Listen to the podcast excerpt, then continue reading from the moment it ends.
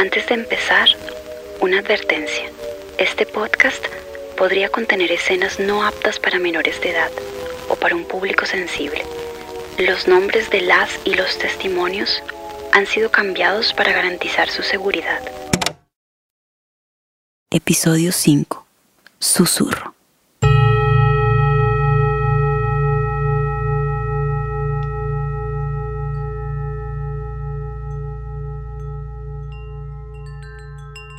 Tienes 20 años. Este será el primero de muchos viajes osados en busca de aventuras. Te pones la maleta y empiezas la travesía. Tomas un bus, un jeep y hasta un burro para llegar a ese paraíso terrestre en la Guajira. Buscas dónde colocar tu carpa. Encuentras una casa donde se hospedan muchos mochileros y mochileras del mundo. Conoces a una mujer local, joven y sonriente. Se hacen amigas de viaje. Una noche, ella te invita a cenar a su casa. Es una cena para tres. Su marido parece muy serio y no habla mucho. Saboreas los últimos mariscos. Tu amiga te propone quedarte a dormir. Te muestra un cuarto con una gran cama y un toldillo. Aceptas.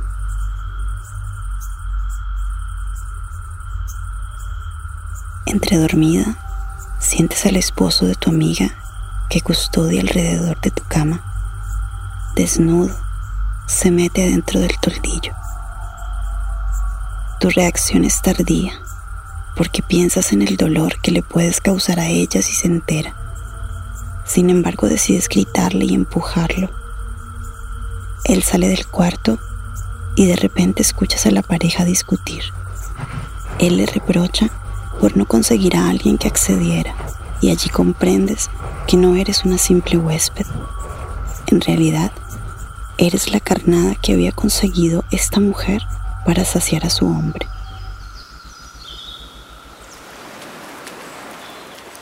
No les reclamas, prefieres salir sin decir una palabra. Estás indignada por esta falsa sororidad.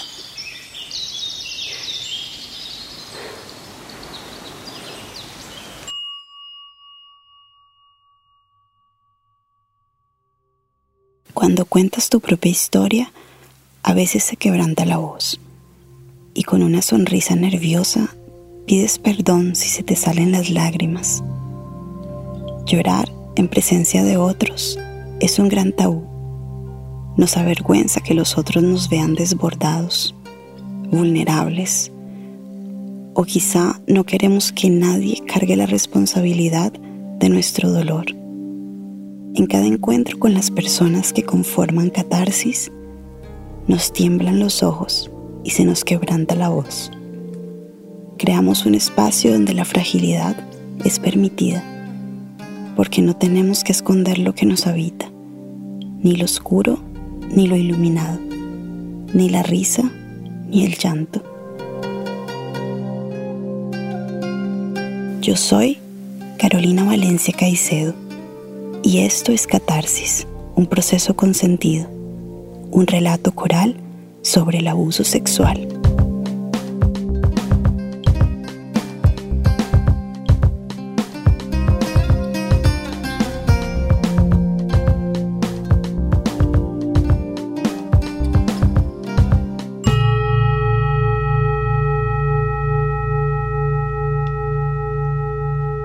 Si yo comparo la yo de ahora a la yo de antes de ese suceso, es completamente diferente. o sea, no, no lo podía entender, no lo podía como digerir lo que había pasado. Todavía estoy llegando los recuerdos, esas sensaciones como esa tristeza. Todavía no se ha sonado por completo, pero pues sí busco la manera de hacerlo. Ella es Iris. Iris no es su verdadero nombre, pero decidiste llamarla así como la divinidad griega encargada de hacer llegar los mensajes de los dioses a los seres humanos. La historia que te narra Iris le sucedió hace cuatro años y señaló un hito en su vida, pasó de ser alguien alegre a alguien que no hablaba para nada, en un estado oscuro y sin salida. Cuando estaba en la universidad, Iris conoció a un profesor que tenía nociones sobre la medicina tradicional indígena. Ella se identificó de inmediato con él. Iris estaba interesada en las expresiones de los pueblos originarios, en el chamanismo, en los cantos y danzas rituales. Quería encontrarse con sus raíces indígenas y con la medicina de su cultura nativa. Un día, en la universidad había un encuentro de un cabildo indígena del Cauca. Iris y otros estudiantes asistieron. Estaban haciendo un ritual. Y era el ritual de las ofrendas. Después, claro, eran varios estudiantes indígenas y pues algunos mayores. Pero entre ellos está el profesor. Entonces me pareció súper extraño. yo como que yo decía, ese señor que hace aquí, pues él no era indígena.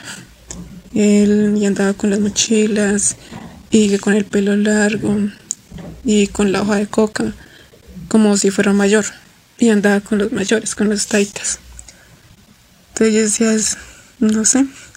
Al inicio me pareció raro. Después, ya hablando con algunos compañeros, así indígenas estudiantes, Decían que no, que el profesor estaba en un proceso, también con la medicina, y tenía como también esa habilidad que tenían los mayores. Cuando Iris dice mayor, se refiere a una guía espiritual. En algunas comunidades indígenas se les llama así a las personas con autoridad en el cabildo. Al finalizar el ritual, algunos estudiantes se fueron a la casa del profesor, donde se iban a reunir otros mayores. Iris no estaba segura de continuar la velada. No conocía muy bien al profesor. Entonces yo les preguntaba a los chicos. Y les decía, ¿ustedes siempre andan el profesor?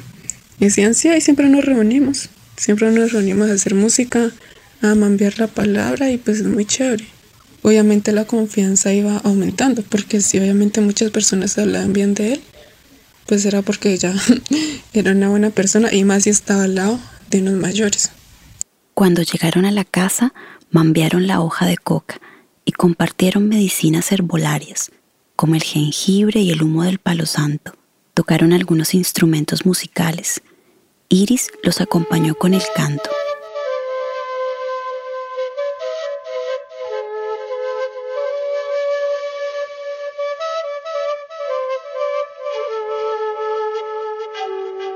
Durante ese ritual, un mayor le preguntó a ella sobre sus raíces indígenas Nasa, del norte del Cauca, uno de los 102 pueblos indígenas que existen en Colombia.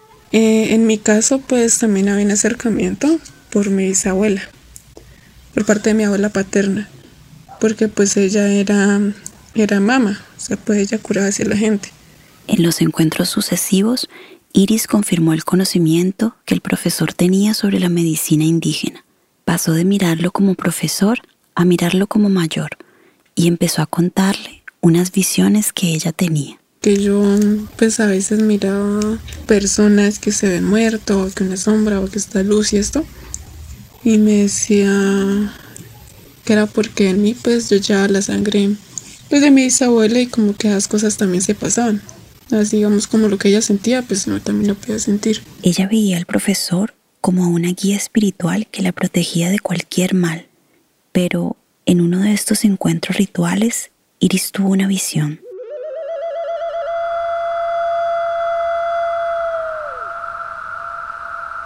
Yo cerré los ojos así como para tratarme de dormir y pues yo miré a mi abuelita.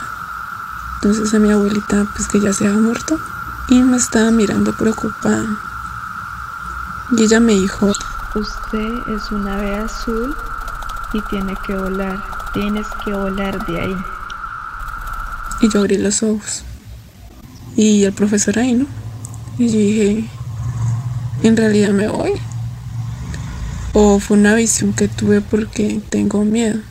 Entonces dudé. Dudé de lo que yo había visto. Y no, no me fui. Seguí yendo allá. Durante los siguientes rituales, el profesor parecía preocupado Decía que unas sombras lo estaban atacando. Le insistió a Iris que esos malos espíritus venían de ella. Iris ya no sentía esa sensación de armonía en estos encuentros. Al contrario, Sentía miedo porque el profesor le estaba metiendo la idea de que esas sombras la habitaban. Entonces él me dijo, no, que es que, es que usted tiene ya casi el negativo ahí encima, que es que eso ya van a venir por usted, que tiene que hacer esa limpia rápido, pero solo yo le puedo hacer esa limpia. Lo que Iris denomina limpia es un procedimiento ancestral de reequilibrio utilizado en la etnomedicina mesoamericana y amerindia.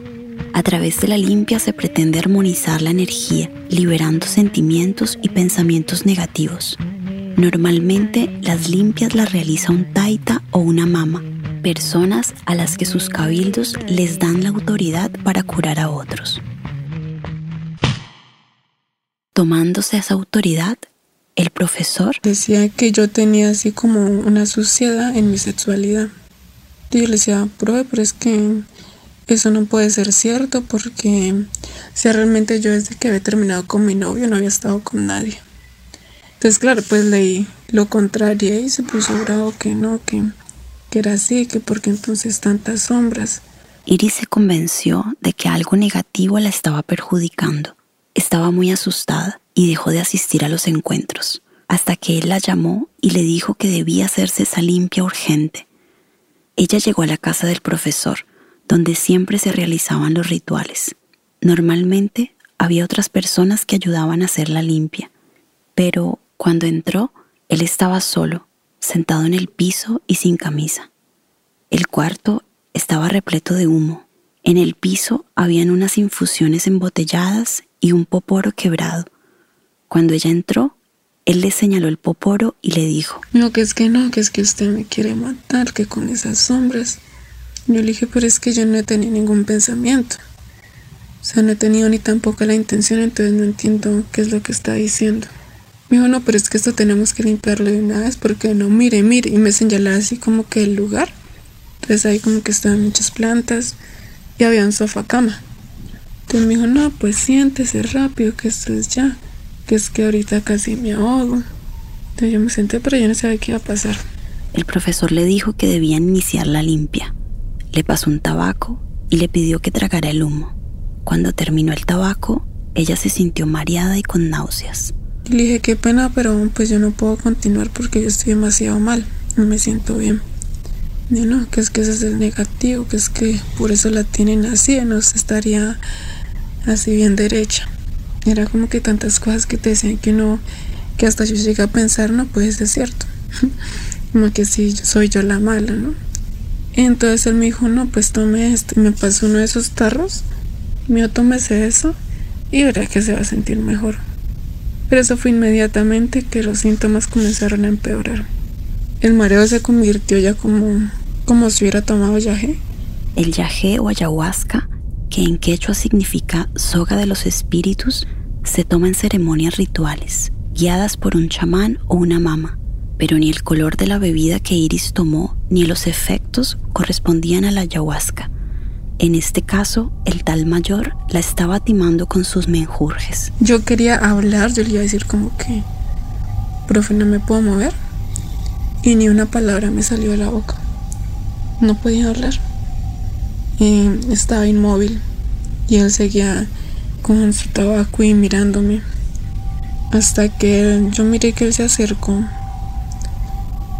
y después pues ya lo miré él que estaba pues encima mío así pues moviéndose y claro pues el tipo estaba abusando de mí yo no me podía mover no podía hablar no podía hacer completamente nada Iris se durmió y no supo cuánto tiempo pasó. Cuando volvió en sí, estaba sola en el cuarto. Intenté hablar, pero pues mi voz salía así como muy bajito, como si no tuviera fuerzas. Mi cuerpo me dolía todo y me olía muy feo, como, como si nunca me hubiera bañado en días, así. Y claro, me miré y estaba pues desnuda, ahí en esa sofá cama. Se vistió y cuando intentó pararse no lo lograba. Cogió su mochila y tambaleando intentó salir de la casa, que estaba deshabitada. El tipo no se veía por ningún lado. Me fui, me fui. Y en el camino pues yo trataba de comprender. me sentía mal por haber confiado, por haber confiado en esa persona.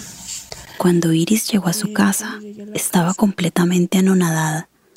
No comía, no hablaba con nadie. Pues yo llegué y me cerré como una semana en mi pieza. Pero en realidad esos días en el cuarto fueron bastante oscuros. No tenía fuerzas para levantarse. Sentía que realmente algo negativo la invadía. Sentía como que no valía por lo que me había pasado. O que como que de alguna manera está destinada a sufrir. Eh, se podría decirse que es como una especie de autosaboteo, ¿no? Este hombre la manipuló a tal punto que ella ocultó por ocho meses lo que le había pasado. Yo al inicio no, no, no pude denunciar porque estaba en un proceso de, de asimilar lo que me había pasado. Ni siquiera, o sea, tenía tanto miedo y tenía tantas cosas que le había dicho que yo pensaba que yo era negativo, yo misma. Entonces era como una pelea conmigo mismo, ¿no? Como que entonces yo soy mala o no soy mala, ¿qué está pasando, no? Los compañeros de la universidad la llamaban e Iris no respondía. Se alejó por varios meses, hasta que una de las muchachas que asistía a los rituales se comunicó con ella. Ella me llamó y me dijo, quiero hablar contigo, porque ahí me pasó algo y quiero que me cuentes tu experiencia qué fue lo que realmente pasó y por qué te alejaste realmente. Yo le dije, está bien. Entonces nos miramos aquí en Popayán. Pues ella me dijo que le ha pasado casi lo mismo que a mí. Y ya me animó, ya en realidad me dijo como que hay muchas chicas a las que les puede estar pasando lo mismo y por miedo no denuncien. Y fue muy cierto. O sea, como que de la nada yo empecé a hablar con las personas que se habían acercado a él, mujeres. Les había pasado lo mismo. Lo mismo. No porque ellas quisieran, sino que le dieron algo y abusó de ellas. Muchas compañeras. Pero que no decían nada, que no denunciaban, que por miedo, por pena. Ocho meses después, Iris puso la denuncia en la universidad y en la fiscalía. Le hicieron un seguimiento al profesor, pero ya se había escapado. A pesar de que no se hizo justicia, le preguntas a Iris cómo ha logrado sanar. O sea, yo he contado esto pocas veces y pocas personas lo saben. Pero siempre que lo cuento, duele un poquito menos. Porque igual es también un proceso de sanación. Entonces en sí la catarsis es como, como volver a estar de pie, volver a transformar y un paso para recuperar lo que alguna vez fui y se perdió. Ella te cuenta su historia con muchos detalles. Quizá es porque quienes hemos vivido un abuso tememos que nos pongan en tela de juicio y entonces damos explicaciones, nos excusamos y después nos alejamos para digerir el daño. Quizá en esas pausas, en esos silencios, nace la reconciliación con nosotras mismas. La miras y le preguntas qué desea hacer ahora con su proceso espiritual. Seguir, seguir como esas voces de, de mis ancestros. De alguna manera, pues, son la verdadera guía y lo que uno realmente es. Uno es parte de todo eso. Vuelves a pensar en ese sueño que tuvo Iris, en el que ella era un pájaro y recibía el mensaje de su abuela que le advertía del peligro. Y entonces piensas en la leyenda maya del colibrí, Tsutsunum, cuyo aleteo suena como un susurro, que según los mayas eran mensajes de los dioses, y por su habilidad de volar en reversa lo consideraban el guardián del tiempo, el símbolo del retorno al pasado. Las palabras de Iris reiteran la idea de que nuestra frágil existencia humana se sostiene de las leyendas de nuestros ancestros, de las historias que narramos hoy y que intentamos interconectar, porque la diosa Iris no solo es la mensajera de mundos paralelos que conecta con su arco de colores, la etimología de su nombre se relaciona con la palabra griega eirein, hablar. Vuelves a pensar en la importancia de romper el silencio.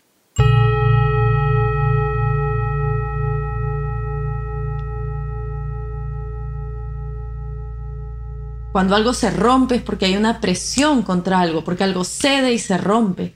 Y entonces esa voz, esas historias, ese dolor, esas experiencias que hay dentro, quiebran esa barrera y salen. Entonces, ese acto yo creo que es, es liberador y nos encuentra con nosotras mismas y nos encuentra con lo que, con lo que hemos tenido que callar de nosotras mismas. Y simultáneamente, cuando otras personas participan también de ese acto, hay como rabia, hay dolor, a veces hay ganas como de quemarlo todo, de mandar todo al diablo, eh, pero también hay mucha complicidad y hay mucha fuerza, ¿no? Y hay mucho poder porque son, son encuentros que se tejen desde posiciones de vulnerabilidad y de transparencia y de honestidad. Cuando sí podemos nosotras romper ese silencio, lo hacemos por nosotras y por quienes no pueden hacerlo, pero que tienen la oportunidad de encontrarse a sí mismas en nuestras palabras, de sanar y con suerte también quizás de salir de las situaciones materiales en las que están atrapadas. Estas palabras traducen la complicidad que se tejió cuando hablaste con Iris. Las pronuncia Jimena Ledgard, una de las iniciadoras del movimiento Ni Una Menos Perú, activista por los derechos de las mujeres. Jimena es filósofa, especializada en cultura y política. Cuando le narras la historia de Iris, ella se queda reflexionando sobre el rol activo que deberían tener los hombres para ayudar a cambiar aquello que parece inevitable. Creo que está tan normalizada la idea de que hay algo esencialmente como primitivo en los hombres que no pueden controlar. Creo que esa es una idea que está tan normalizada socialmente, eh, que, que, además es para mí sorprendente que no sean los hombres los primeros en querer cambiar esa idea o sean los primeros que se amparan en esa idea. Y es, es casi como el rito de paso, ¿no? El, el hay, hay, esta idea casi como de cierta inevitabilidad. Muchas veces eh, se manifiestan voces de descontento que consideran la denuncia pública como un linchamiento al acusado. Jimena te menciona esta contrariedad. Si es que al hombre le arruinan la vida, eso es una tragedia. Y, y, el, y, el, y el mensaje implícito en eso es que que tú tienes que vivir tu trauma en silencio y tú tienes que vivir tu trauma en soledad y que eso es lo que tienes que hacer para no arruinarle la vida a un tipo por un, entre comillas, error o desliz o no. Jimena te dice que romper el silencio tiene que servir sobre todo a la persona que habla. Pero para muchas personas es muy difícil decir lo que les ha pasado. Porque el abusador, el perpetrador, no es en la mayoría de los casos un desconocido que te está esperando detrás del muro cuando caminas de regreso a tu casa en medio de la noche. Es tu papá, es tu tío, es tu maestro, es tu jefe, es y romper el silencio puede tener consecuencias muy grandes. Puede significar quebrar una familia, puede significar perder un trabajo, puede significar ser aislado de aislada de tu comunidad. Y creo que eso es lo que muchas veces es, es particularmente desgarrador, porque entonces no solamente hay como algo que sucede contra ti como individuo, sino también hay algo que sucede contra ti como miembro de una colectividad. Le preguntas a Jimena cómo nuestra sociedad está afrontando las heridas del abuso. Yo creo que estamos profundamente heridos en nuestra manera de relacionarnos, estamos profundamente heridos en nuestra manera de entender la sexualidad, estamos profundamente equivocados en nuestra manera de de, encontrarnos y de escucharnos, y, pero creo que podemos sanar. Y eso no solamente implica sanar como, como personas que sufrimos violencia, sino también como sociedad.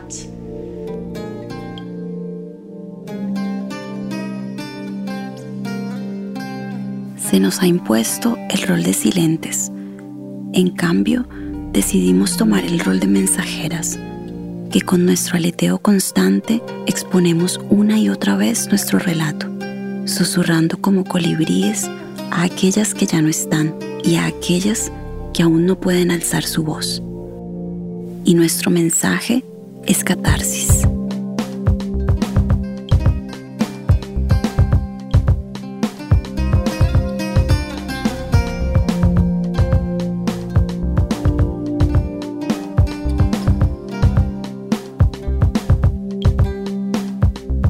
Catarsis, un proceso consentido, fue producido por Botafuego Audio escrito y narrado por mí, Carolina Valencia Caicedo. Ilustraciones y diseño gráfico, Juan David Caicedo Puscus. Montaje audio y diseño sonoro, Ricardo Giaconi. Agradecemos especialmente a Iris por su valiente testimonio y a Jimena Ledgard por su valiosa participación en este episodio. Gracias a Justin Hannes Rodríguez Dorado por crear la melodía andina. Este podcast se realizó gracias a la beca Prácticas Creativas de Producción Sonora Digital Podcast del Programa Nacional de Estímulos del Ministerio de Cultura de Colombia. Síguenos en nuestras redes y en botafuego.org, una plataforma de podcast y audiodocumentales donde encontrarás todas nuestras producciones.